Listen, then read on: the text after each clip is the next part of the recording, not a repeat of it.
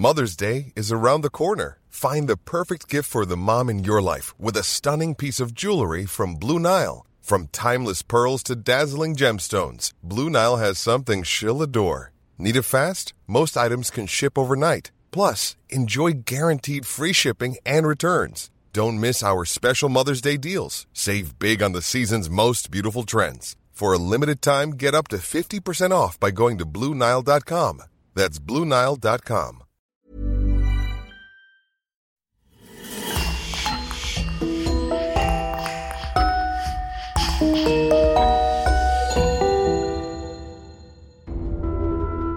Bonjour et bienvenue à tous pour une nouvelle affaire criminelle. Avant de vous raconter l'histoire du jour, nous avons une grande nouvelle aujourd'hui. Vous pouvez désormais vous abonner sur lecoinducrime.com et écouter nos podcasts inédits pour seulement 1 euro le premier mois. Oui, vous avez bien entendu. Notre abonnement le plus populaire est dorénavant à 1 euro le premier mois. Vous aurez en plus accès à l'intégralité de nos podcasts précédents.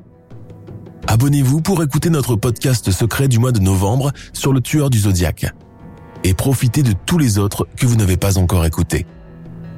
Permettez-nous aussi de remercier Marine Bodmer qui sponsorise le podcast sur lecoinducrime.com. Et on commence. Au début des années 80, en pleine guerre sale qui sévit en Argentine, la quiétude du quartier résidentiel de San Isidro à Buenos Aires est secouée par un drame les habitants d'une somptueuse villa ont tous été arrêtés. Comment? Les Puccio, de si gentils parents, ont de si parfaits enfants? C'est le début d'une affaire particulièrement étrange et sordide. Comment ces notables respectables, connus et appréciés par tout le voisinage, se sont-ils transformés du jour au lendemain en monstres sanguinaires? Dans un contexte politique particulièrement mouvementé et difficile, marqué par les conflits internes, les purges et les enlèvements, l'histoire de la famille Puccio va défrayer la chronique. Pour tous, ils ne seront plus connus que sous le nom de El Clan.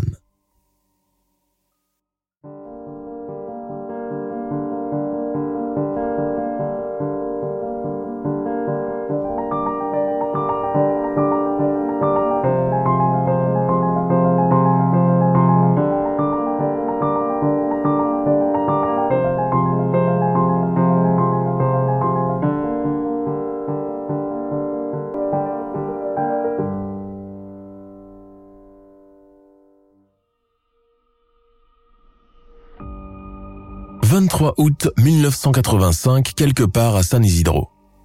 Personne n'est venu vider la latrine depuis deux jours maintenant. C'est bien étrange. D'habitude, il y a toujours quelqu'un. Nelida Bolini de Padro est assise sur le lit de camp qui lui sert de chambre à coucher depuis plus d'un mois à présent. Incommodée par l'odeur de ses propres excréments, elle-même accentuée par l'exiguïté de la pièce surchauffée et non ventilée, elle garde la main collée à ses narines piètre tentative lorsque, dès que sa main endolorie retombe, l'épouvantable odeur s'infiltre encore par l'orifice nasal.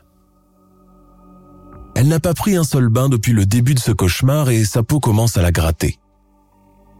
Le souvenir de sa salle de bain avec sa vasque en porcelaine fine, ses flacons de savonnette et ses serviettes bien repassées lui font monter des sanglots dans la gorge. Surtout, ne pas pleurer. Combien de temps lui reste-t-il encore à passer ici? Une semaine, un mois, un an, dix ans. Nélida tremble à la perspective de ce dernier et énorme chiffre quand on sait que chaque heure passée en captivité dure une éternité. Mes enfants doivent déjà être au courant. Non, non, je dois tenir. Encore un effort, ne te laisse pas abattre. Comme toutes les personnes retenues en otage, Nélida a pris l'habitude de parler tout haut toute seule, faisant tour à tour office d'interlocuteur et de monologue.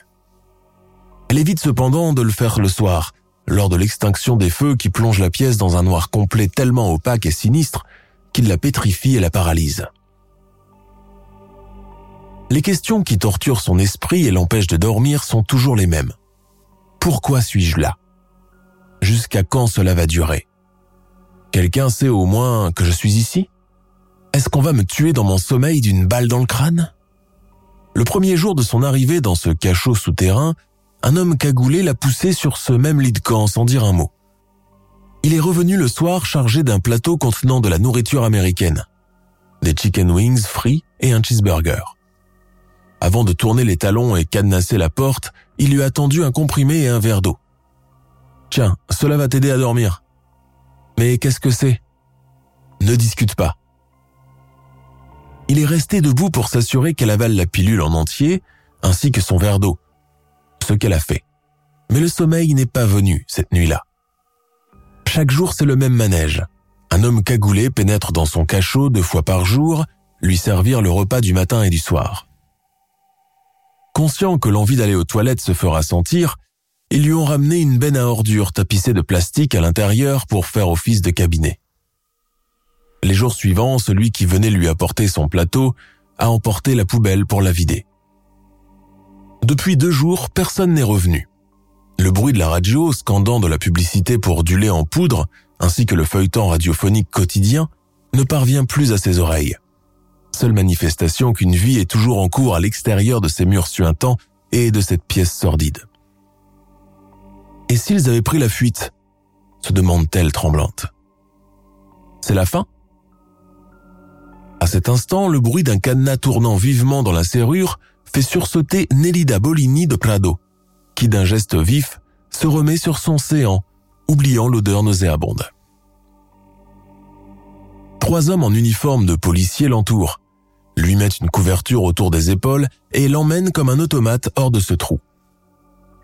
Elle monte des escaliers soutenue par deux officiers qui lui répètent en chœur ⁇ Está bien, está bien ⁇ Du calme, c'est fini.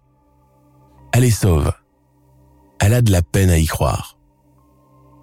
Femme digne et coquette en temps normal, elle répond à ces jeunes hommes bruns en uniforme ⁇ Ne me regardez pas, je suis sale, ne me regardez pas ⁇ Tout cela s'est passé très vite.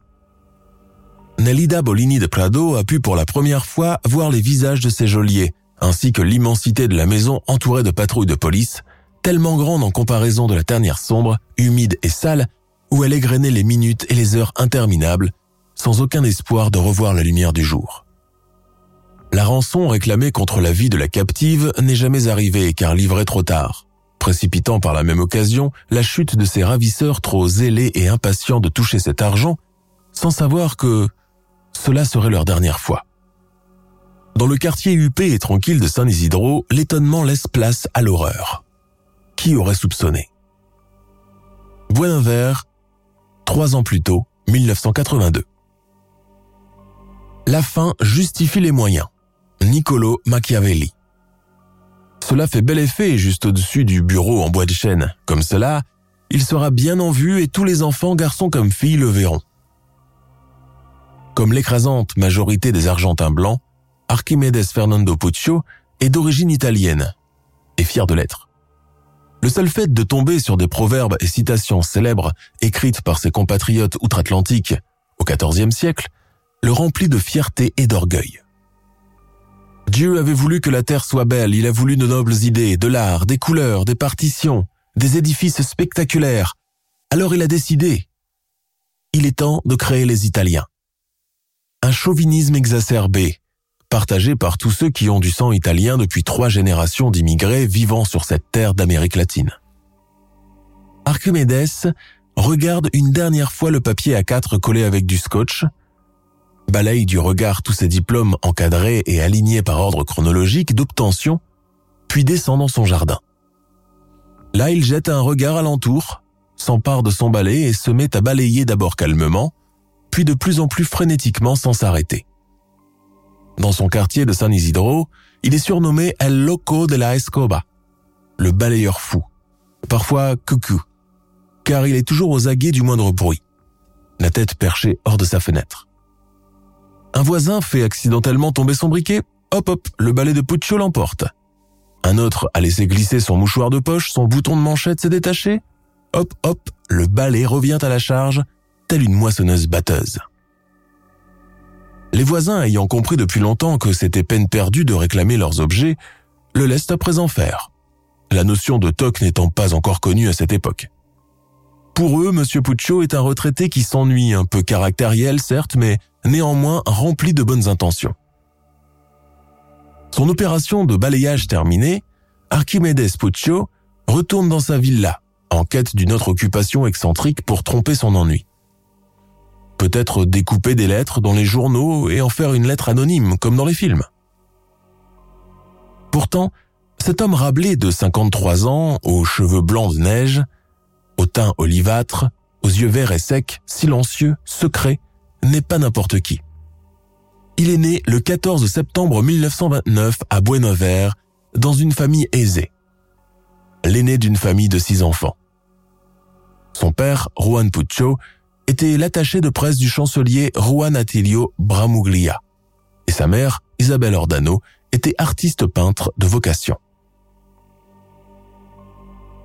Son parcours professionnel coïncide avec le climat politique tourmenté de l'Argentine du début des années 60.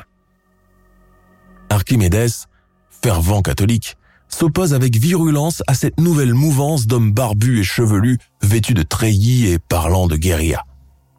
Et pendant qu'il faisait la guerre à tous les socialistes athées, rêvant de les voir croupir dans un camp de travail dans le désert ou en Patagonie, son ascension professionnelle se poursuit fulgurante et rapide. Il est tour à tour comptable, juriste, homme d'affaires et surtout membre éminent de l'Alliance anticommuniste argentine. Diplômé d'une prestigieuse école commerciale, il occupe le poste de diplomate au ministère des Affaires étrangères et des cultes, plus connu sous le diminutif de Mrekik. Durant sa jeunesse, Puccio a été aussi membre du mouvement politique du mouvement Justicialista, pour lequel il a effectué plusieurs missions diplomatiques par courrier à Madrid. Existe-t-il quelque chose que Puccio serait incapable de faire? Mais ce que peu de gens savent, et certainement pas les voisins qui le croisent avec son balai, c'est qu'il est aussi un membre du Bataillon de Intelligentsia 601 et du groupe terroriste d'extrême droite Triple A, une unité de renseignement de l'armée argentine active pendant la période de la dictature, faisant des ravages et usant de la force et de l'intimidation pour arriver à ses fins. À la fin des années 70, retraité, Archimedes Puccio se déclare rentier. Il déménage avec femme et enfants dans une jolie villa acquise dans le quartier huppé de San Isidro, à Buenos Aires, et se fait le plus discret et lambda possible. Avec sa femme, Epifania Calvo, professeur de mathématiques et de comptabilité, épousée en 1957, il a eu cinq enfants, deux filles et trois garçons. Alejandro, Guillermo, Daniel Maguila Sylvia et Adriana, tous grands à l'époque où se situe notre récit. Pour tous les gens qui les fréquentent de près ou de loin, les Puccio forment une famille unie et respectable, bien sous tout rapport. Des gens pratiquants qui assistent à la messe chaque dimanche. Un père toujours cravaté, une mère toujours endimanchée, des enfants obéissants et éduqués à l'ancienne, voilà l'image qu'il renvoie. Avec sa pension de départ, Archimedes ne jure que par le dur labeur, ouvre une rôtisserie qu'il baptise Los Naranjos. Ce commerce se situe en dessous de sa maison familiale et est fréquenté assidûment par les membres de l'équipe de football locale de la Casi. Ils viennent y déguster après les entraînements de copieux afados, gargantuesques barbecues argentins, sandwich au jambon, parmigiana et glace. Pour les jeunes footballeurs chahuteurs, M. Puccio est un vieillard silencieux, revêche, intelligent, qui aime les écouter parler sans donner son avis personnel. Contrairement à son mari, Epifania Puccio, 53 ans, est une femme avenante, agréable, proche de ses voisins, et elle s'implique beaucoup dans la vie de son quartier et de sa paroisse. Il n'est pas rare de la croiser lors de la messe de minuit ou aux aurores, penchée sur un crucifix. Dans leur villa entourée de bananiers gigantesques, aux allées tapissées d'aloe vera et aux arbres rouges de seibo, fleurs, la famille mène une vie réglée comme une partition par le chef de la maison. Chaque dimanche, mari, femme et enfants se rendent à l'église en procession, les parents et les deux filles cadettes dans la voiture, les garçons sur leur vélo. Tout le monde s'extasie de leur beauté, de leur bonne éducation et beaucoup les citent en exemple. Voilà des enfants qui obéissent encore à leurs parents. C'est rare de nos jours. Mais derrière les murs de leur imposante bâtisse, les choses se passent différemment. Quand Epiphania épouse Archimedes en 1957, le bonheur conjugal est de courte durée. Et bientôt, elle tombe sous le joug de ce mari froid, pudibond, complexé, à l'esprit calculateur qui aime dominer et gérer son monde tout en sauvegardant une image lisse à l'extérieur. Epiphania ne montre rien de son malheur. Les enfants imitent leur mère car personne n'ose tenir tête à ce paterne austère, dont le cynisme est beaucoup plus virulent que la plus tapageuse des colères. Ces derniers temps, dans le pays, les informations télévisées ne tournent qu'autour du conflit des Malouines, qui viennent de toucher à sa fin, faisant des milliers de victimes dans les rangs des soldats argentins auxquels tout le monde doit rendre hommage. Sur les portes de la plupart des maisons, du crêpe noir est accroché, signe évident de deuil. Même ceux qui n'ont pas d'enfants militaires compatissent. Un enfant de la patrie est celui de tout le monde et le malheur de ses parents est partagé par tous. Le climat général est anxiogène. La pauvreté est devenue le lot quotidien d'une grande frange de la population. Les journaux sont censurés, les journalistes zélés jetés dans des oubliettes. Au Chili, au Brésil, en Uruguay voisin, même refrain. Des têtes tombent, des dictateurs sortis de nulle part deviennent de véritables roitelets régnant en despotes sur leur nation. Surtout, c'est une période qui est marquée par l'abominable phénomène des enlèvements. Papa, si tu savais, ils sont partis en courant comme des lapins, la queue entre les jambes. Ils ont mordu la poussière. Zori, il ne faut jamais crier victoire trop tôt. Rappelle-toi de cela. Dans la cantine Los Naranjos, une odeur de viande sautée et de friture d'œufs et de pommes de terre envahit l'espace. Le ventilateur fait un bruit assourdissant. Alejandro a promis de le réparer, mais le rugby l'obsède au point qu'il en oublie parfois de se laver les dents ou d'enlever ses chaussures pour aller au lit.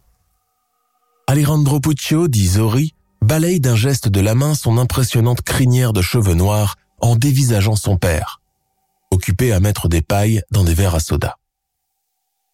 Si tu venais plutôt m'aider, hein, au lieu de te pavaner. Papa, on a gagné, on a le droit de fêter ça, non? Tu es fou. Le pays est en deuil. Nos valeureux soldats sont tombés au Malouine. Et toi, tu veux fêter la victoire d'un minable match amical Alejandro ravale sa fierté et, sans dire un mot, passe derrière le comptoir. Son père lui fait signe de sortir des fourchettes d'un tiroir et de les entourer de serviettes en papier. Le silence tombe comme du plomb. J'ai une mission pour toi, dit calmement Archimedes. Quoi, le ventilateur? Je t'ai promis que j'allais le réparer. Son père fait un mouvement négatif de la tête. Je t'en parlerai en temps opportun. Tiens, voilà des clients. Prends cette carafe et va la remplir de thé glacé. Le soir à la télévision, le général Leopoldo Glatieri, vêtu de son uniforme militaire d'apparat épinglé de décorations, la mine grave, s'adresse à la nation. Il nous reste à présent bien plus que le bronze de nos victoires anciennes. Nous avons aussi nos héros du présent, de chair et de sang. Le lendemain, sur son 31, Archimedes Puccio se rend à une réunion du comité de l'Alliance anticommuniste argentine. Après avoir porté un toast aux martyrs des derniers événements, tous les notables se retrouvent pour partager une collation, sorte de petit déjeuner salé tardif. Puccio revoit pour la première fois depuis longtemps d'anciens amis, Luis Fernandez Laborda, un administrateur à l'hôpital Ramos Meria et le colonel Rodolfo Franco, un ancien militaire chevronné reconverti dans les affaires. Les trois amis se retirent dans une autre pièce pour discuter. Dans ce bureau cloisonné, les relents de tabac refroidi mélangés à l'eau de Cologne capiteuse de Luis Laborda donnent une migraine à Archimedes. J'ai une mission d'une extrême importance à vous confier. Le discours tenu dans ce bureau, Puccio le répète le soir même à sa famille, réunis autour de la table de la salle à manger. Les richesses sont mal départagées et il faut faire le ménage. Je ne veux pas que l'un de vous meure sous les drapeaux, seuls les enfants des pauvres deviennent soldats. Devant les regards interloqués des siens, le vieillard expose son plan. Il vise l'élite de Buenos Aires, les propriétaires terriens, les manias, les héritiers, les fils à papa, les chefs d'entreprise, les matrones en fourrure enlever des gens, leur faire peur pendant un moment puis les relâcher en récupérant l'argent. Archimédès aborde la question comme s'il parlait de l'organisation d'un pique-nique au bord de mer, avec le calme et l'aplomb qui le caractérisent. Pour ne pas prendre des risques inutiles, il décide de s'en prendre à de potentielles victimes proches. Archimedes et ses fils connaissent l'élite et la fréquentent. D'anciens collègues et partenaires commerciaux du père, des connaissances des garçons au sport, des amis du club de tir à l'arc. À bord de leur Volkswagen, Archimedes et son aîné sillonnent Buenos Aires à la tombée de la nuit. Le père a déjà établi une liste avec des noms prestigieux de ceux qui sentent le caviar et le champagne à plein nez. Dans la nuit du 30 juillet 1982, Ricardo Manoukian monte à bord de sa voiture pour aller à une soirée de gala de charité organisée par le club où il est adhérent. 24 ans, issu d'une bonne famille d'origine arménienne établie en Argentine depuis trois générations, possédant entre autres la chaîne de supermarchés Tanti, c'est un jeune homme frêle et nerveux. Dernièrement, sa famille a été marquée par un drame. L'un de ses oncles a été enlevé et assassiné par une bande de policiers corrompus. Les Manukians ont dès lors engagé des gardes du corps pour tous leurs déplacements, de jour comme de nuit. En quittant la maison ce soir-là sans escorte, Ricardo joue avec le feu. Mais il a déjà pris ses prédispositions. Sa décapotable cabriolet est conçue pour pallier toute attaque ou tentative de rapt. Elle est munie de sirènes qui se déclenchent au moindre mouvement. La veille, il a fait la rencontre d'Alejandro Puccio, ce bon vieux Zori aux cheveux en bataille, l'éternel rebelle et ami de l'époque du collège. Il lui a donné rendez-vous au club histoire d'évoquer le bon vieux temps. Soudain, deux hommes cagoulés se jettent sur lui et le jettent littéralement dans le van. Manukian est acheminé vers la villa de San Isidro, où il est séquestré dans la salle de bain du premier étage pendant 11 jours, pieds et poings liés et cagoulé. Epifania Puccio se charge de lui porter ses repas. Le lendemain, ses parents reçoivent un courrier anonyme avec la rançon demandée. 500 000 dollars. L'argent est déposé, mais Ricardo n'est pas libéré pour autant car ses ravisseurs réclament encore 300 000 dollars supplémentaires. Tué de trois balles dans la tête, son corps est par la suite jeté dans une rivière dans la périphérie de Buenos Aires, appelée Escobar Partido. En rentrant dans sa chambre à 2 heures du matin, Alejandro vomit. Les deux mois qui suivent, Archimedes les consacre à construire une sorte de bunker dans son sous-sol. Une petite pièce de fortune cloisonnée et sans fenêtre, à laquelle on ne parvient qu'en traversant un dédale de couloirs souterrains. Une cachette beaucoup plus discrète qu'une baignoire de la maison, exposée au regard de tous. C'est là désormais où resteront les prochaines victimes. En janvier 1983, Eduardo Olet, 25 ans, ingénieur industriel reconverti en homme d'affaires, vient s'attabler dans la cantine de Los Naranjos. Archimedes Puccio, debout derrière le comptoir, envoie son fils à sa rencontre. Ils se connaissent brièvement. Olet est lui aussi joueur dans l'équipe de rugby de Pueyrredon. Alejandro lui offre une bière, il bavarde, il rit et promet de se revoir. Deux jours plus tard, alors qu'il est sur le chemin de son travail, Olet est enlevé par les Puccio est mené à la villa. Sa famille verse une rançon de 150 000 dollars sans savoir qu'il est déjà mort. Avant son assassinat, le gang le contraint à rédiger une lettre d'adieu à sa femme, Rodielia Pozzi, qu'il a épousée quelques jours seulement avant son enlèvement. Le conditionnement du reste de la famille, notamment la mère, les deux filles et deux autres garçons, témoins impuissants des actes de torture, ne passe pas sans heurts fervente catholique, Epiphania s'insurge contre son époux. Il la remet en place en lui susurrant dans l'oreille ⁇ Si la police découvre ce que je fais, je ne serai pas le seul à aller en prison avec Alejandro. Tu viendras aussi en qualité de complice. C'est ça que tu veux ?⁇ Enrichi grâce à l'argent des rançons, protégé par le Bataron 601, Archimedes continue sa sordide ascension dans le crime organisé, dépourvu de toute conscience et de pitié. Hormis ses enfants, il est aussi secondé par ses amis, Luis Fernandez Laborda, le colonel Franco et le comptable Revuelta, qui deviennent des membres permanents de cette association de malfaiteurs. Balayeur frénétique le jour, assassin la nuit, Archimedes valse en équilibre entre ces deux vies bien distinctes, aussi hermétiques l'une comme l'autre. Dans le voisinage immédiat, les travaux qu'il mène pour faire construire le bunker dans le sous-sol ne fait pas poser de questions. Je suis en train de mettre sur pied un atelier pour ma collection de papillons d'Amazonie. Et puis quoi, je ne peux pas continuer à balayer le quartier, il faut bien s'occuper différemment. Plaisante cyniquement Puccio avec les voisins. nul ne doute que la famille a transformé sa maison en prison pour otages.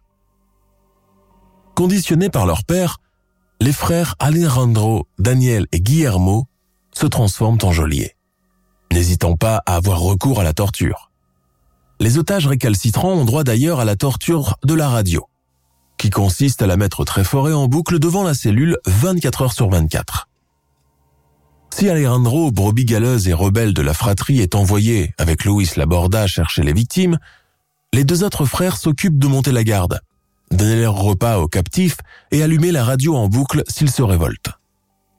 Mais Archimedes n'est pas au bout de ses surprises lorsque Guillermo, son fils préféré, fugue un jour de la maison direction l'Australie. Dans cette famille transformée en gang, les règles de vie se trouvent bouleversées. Le soir, dans leur chambre, la mère Epiphania et ses filles couchent les peurs sur papier. Elles évoquent le climat anxiogène de la maison, les disputes, le favoritisme de certains enfants au détriment des autres, l'asservissement, la cruauté, la mauvaise relation conjugale du couple, la double vie d'Archimedes. Avec l'argent versé par son père, Alejandro ouvre une boutique d'articles de sport, Hobbywind. Et cela marche rapidement très bien. Il fait la rencontre d'une institutrice de maternelle, Monica Sorvik, avec laquelle il projette de se marier et d'avoir beaucoup d'enfants. Au moins dix, dit-il fièrement. Sa fiancée ignore alors tout de ses manigances et du sinistre trafic auquel il se livre avec son père et ses complices. En 1984, Archimedes engage un maçon, Herculiano Vilca, et un mécanicien, Roberto Diaz, pour lui prêter main forte lors des rapts. C'est aussi l'année où Guillermo revient au bercail après sa cavale australienne. Son père le prend à part. Alejandro m'aide ici avec le business, mais c'est difficile pour lui d'apprendre. Il est lent. Je veux que nous soyons tous ensemble parce que la famille est la chose la plus importante qui soit au monde. Sous la coupe de son paternel, le sensible Guillermo hoche la tête, les yeux humides. Archimedes lui prend son visage à deux mains et lui dit sans sourciller. Il faut que tu te mettes ça en tête une bonne fois pour toutes. Ici, ce n'est pas l'Australie. Tout est en désordre. Et il faut savoir en tirer profit. Pensez qu'ici, il y a tellement de gens pleins aux as. J'espère que tu sauras lire entre les lignes.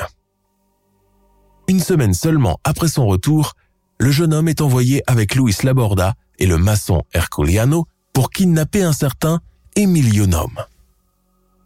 Emilio Naum est chef d'entreprise, propriétaire de la chaîne de magasins Mac Taylor.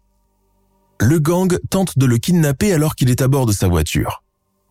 Le plan établi veut que Guillermo joue son attention en lui demandant de l'aide sur le bord de la route, pour l'aider à changer une roue crevée de son van Volkswagen. Nom tombe dans le piège, mais fait de la résistance. La borda sort alors son revolver et l'abat sur place de quatre balles dans l'abdomen et le crâne. Son corps est jeté dans une décharge à la sortie de la ville. La vie familiale continue son cinéma pendant le jour. Alejandro aime beaucoup les chiens, il rêve d'en adopter, mais son père s'y oppose. Il est incommodé à l'idée d'être surpris par le flair de ce dernier. C'est non. Mais son fils ne l'entend pas de cette oreille.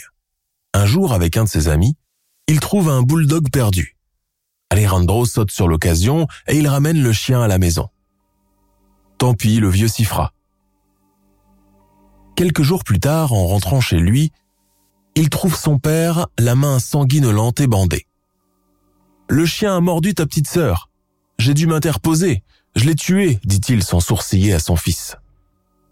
Le bulldog a été effectivement abattu de trois balles dans la gueule. Archimedes Puccio a mis le cadavre dans un bac à légumes et l'a descendu au sous-sol. Si Archimedes semble être l'épicentre de cette famille, un soleil autour duquel dansent les galaxies, son épouse Epiphania est un personnage plus mystérieux, plus en retrait. Obsédée par le poids, vouant un quasi-culte à la minceur, elle se pèse matin et soir et note son poids dans un agenda à cet effet. Aujourd'hui j'ai pris 300 grammes, c'est énorme. Désormais, plus de dulce de leche, plus de friture, plus de pain pendant les repas. Sylvia, l'avant-dernière, est un autre personnage secret dans cette famille. Élevée dans la terreur des péchés mortels et du châtiment, elle vit comme une recluse dans sa chambre, allant seulement à l'école et à l'église. À son amie et confidente, sœur Cecilia De Margazzo, elle raconte absolument tout sur sa vie familiale dysfonctionnelle. Papa et maman ne s'adressent plus la parole depuis deux semaines maintenant. Je pense qu'ils ne s'aiment plus, mais pour papa l'important est de rester soudé. Aucun de nous ne doit partir. En 1982, juste après le rapt de Ricardo Manoukian, Sylvia raconte à la religieuse. Pour le moment, cela va très bien pour papa, il y aura bientôt de nouvelles perspectives pour tout le monde à condition de bien faire et de rester patient. Archimedes impose à ses enfants une discipline de fer. Les garçons, surtout Alejandro et Daniel, doivent travailler dans la rôtisserie, tandis que les autres continuent l'école. Il refuse de leur donner un congé et se met en colère dès qu'ils osent l'exiger. Dans son bureau, il continue son habitude maniaque de sélectionner des citations célèbres avant de les coller au mur. Le succès et l'échec d'une entreprise ne dépendent pas de ce qui nous manque, mais de la manière dont nous utilisons ce que nous avons. La loi ne punit les voleurs que lorsqu'ils volent mal. Balzac. Le 22 août 1985, Archimedes réunit sa famille après le dîner pour leur parler de la prochaine victime de la liste. Son nom est Nelida Bolini de Prado, 58 ans, femme d'affaires connue à Buenos Aires, propriétaire de plusieurs magasins sur l'Avenida Independencia, ainsi que de la concession automobile Tito y Oscar et d'un salon funèbre. Richissime veuve, mère de quatre enfants et déjà grand-mère, c'est une proie à ne pas rater. La rançon estimée Un million de dollars. C'est la première victime femme du gang. La quinquagénaire est enlevée en plein jour dans sa voiture qu'elle conduisait elle-même. On lui bande les yeux, on lui lie les pieds et les mains. Puis on la descend dans le bunker tapissé de papier journal. Ils m'ont mise dans une petite pièce, m'ont attachée au lit avec des chaînes et m'ont donné des somnifères. J'ai toujours entendu deux voix d'hommes, mais je ne voyais jamais leur visage qui était toujours cagoulé. Ils m'ont menacé de tuer toute ma famille si la police apprenait que je suis captive. La vie de prisonnière de Nelida est conditionnée par l'espace exigu de la chambrette. Elle perd la notion du temps, car elle a été dépouillée de sa montre et de tous ses bijoux à son arrivée dans la villa.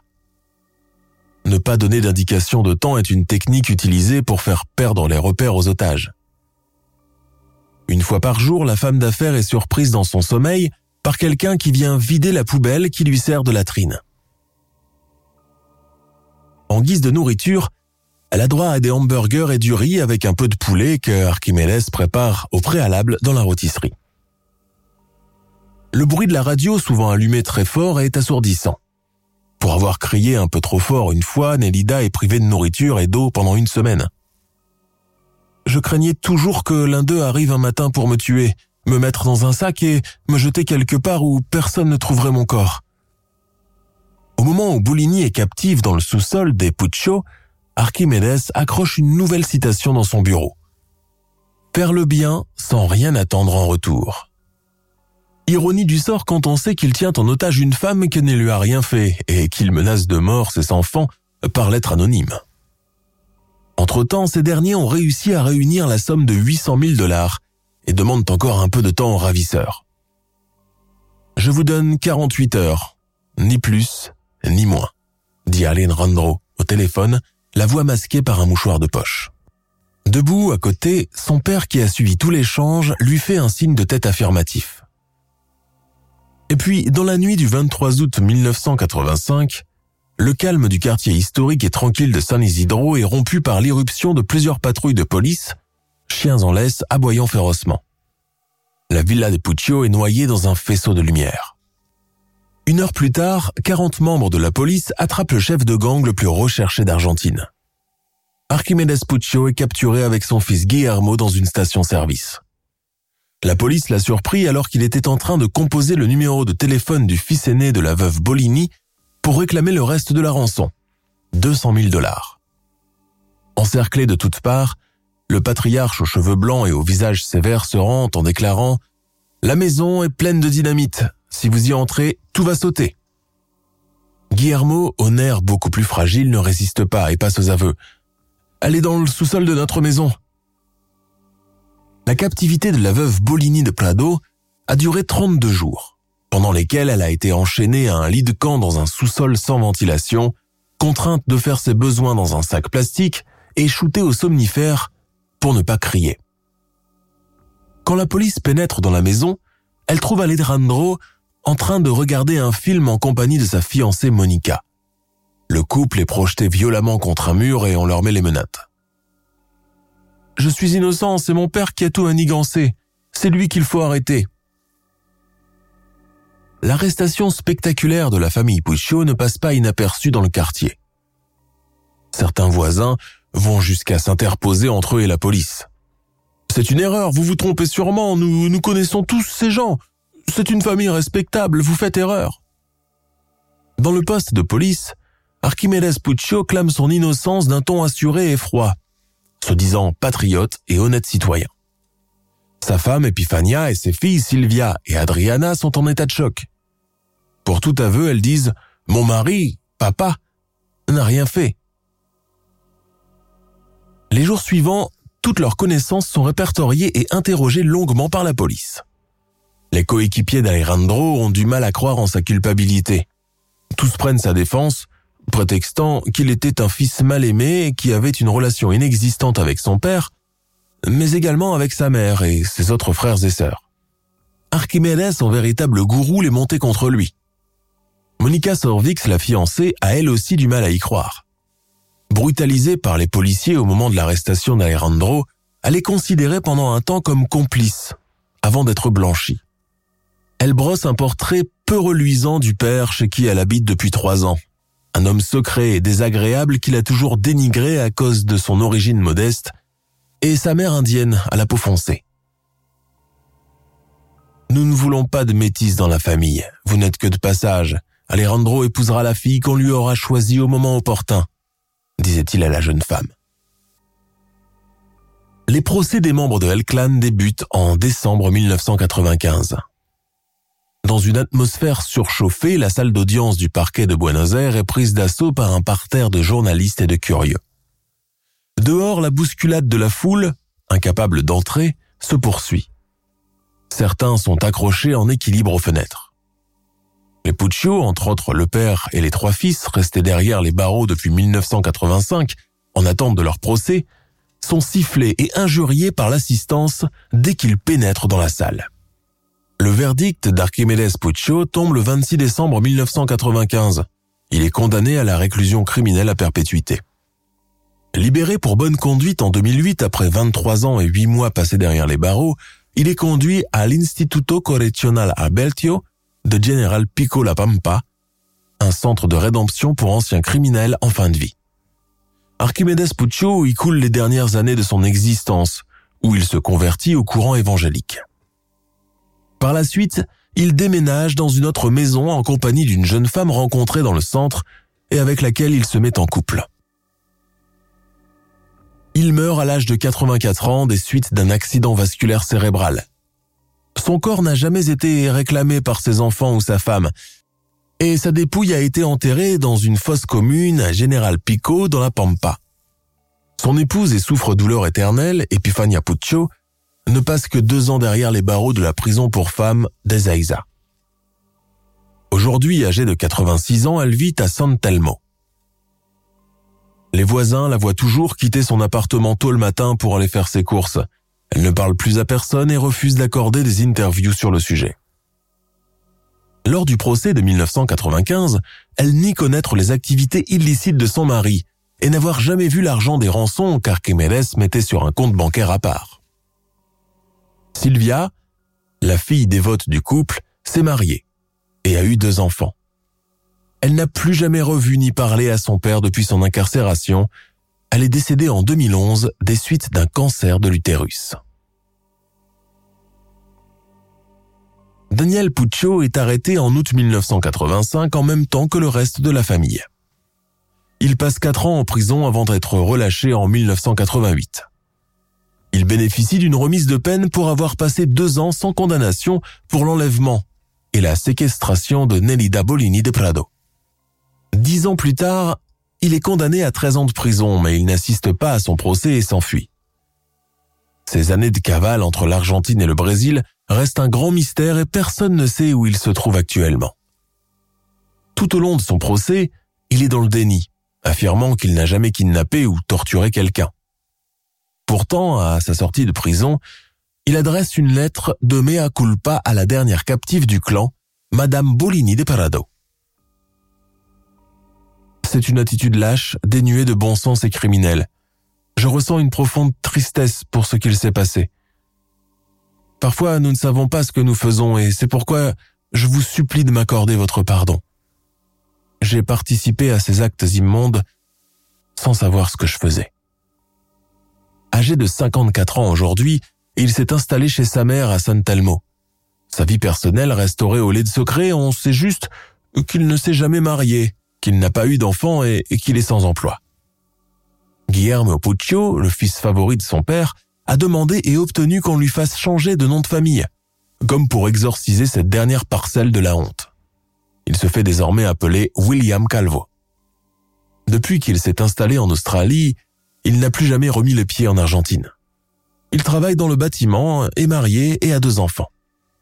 Même chose pour l'autre chouchoute de son père, Adriana, qui, suivant l'exemple de son frère aîné, a pris le patronyme maternel de Calvo pour remplacer celui de Puccio.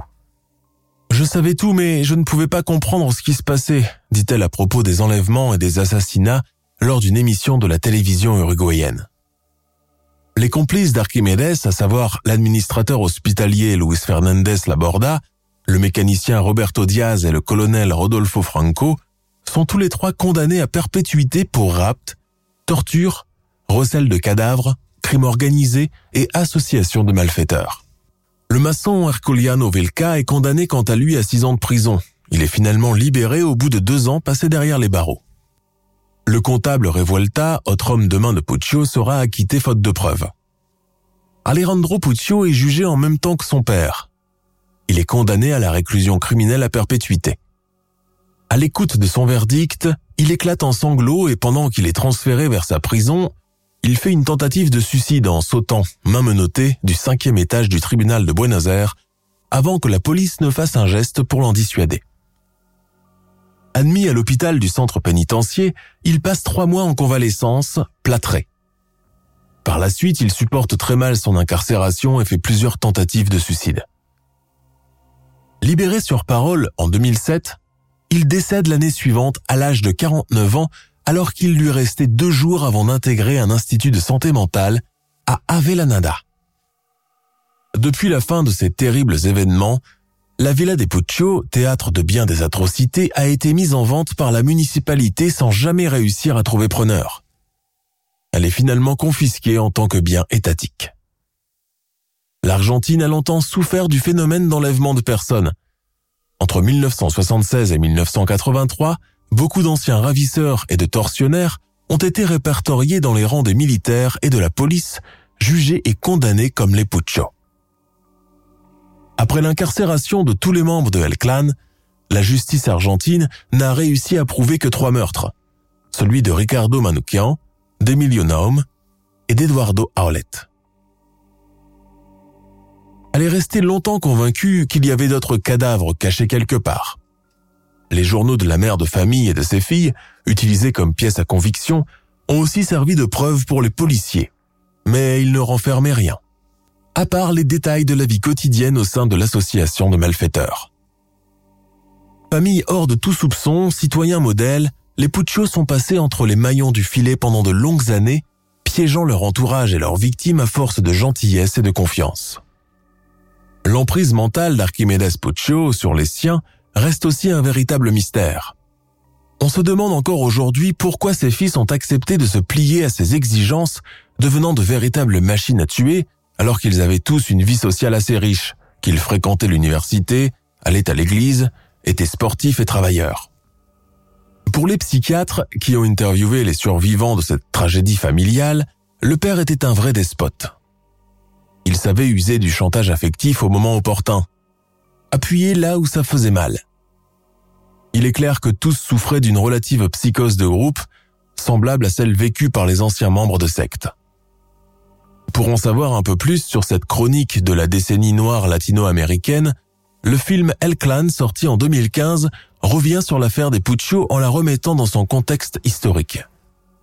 La sortie du film en Argentine a battu des records d'audience encore jamais vus jusqu'ici pour un film produit localement.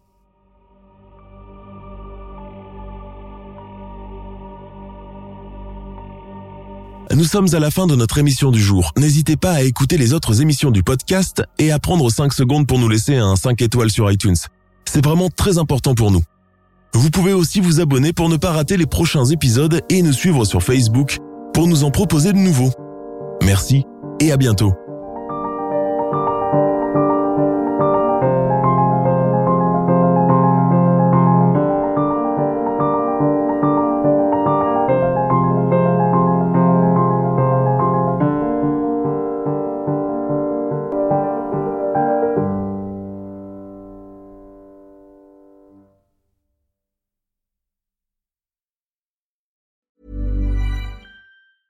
Tired of ads interrupting your gripping investigations? Good news. Ad-free listening is available on Amazon Music for all the music plus top podcasts included with your Prime membership. Ads shouldn't be the scariest thing about true crime. Start listening by downloading the Amazon Music app for free or go to amazon.com slash true crime ad free. That's amazon.com slash true crime ad free to catch up on the latest episodes without the ads.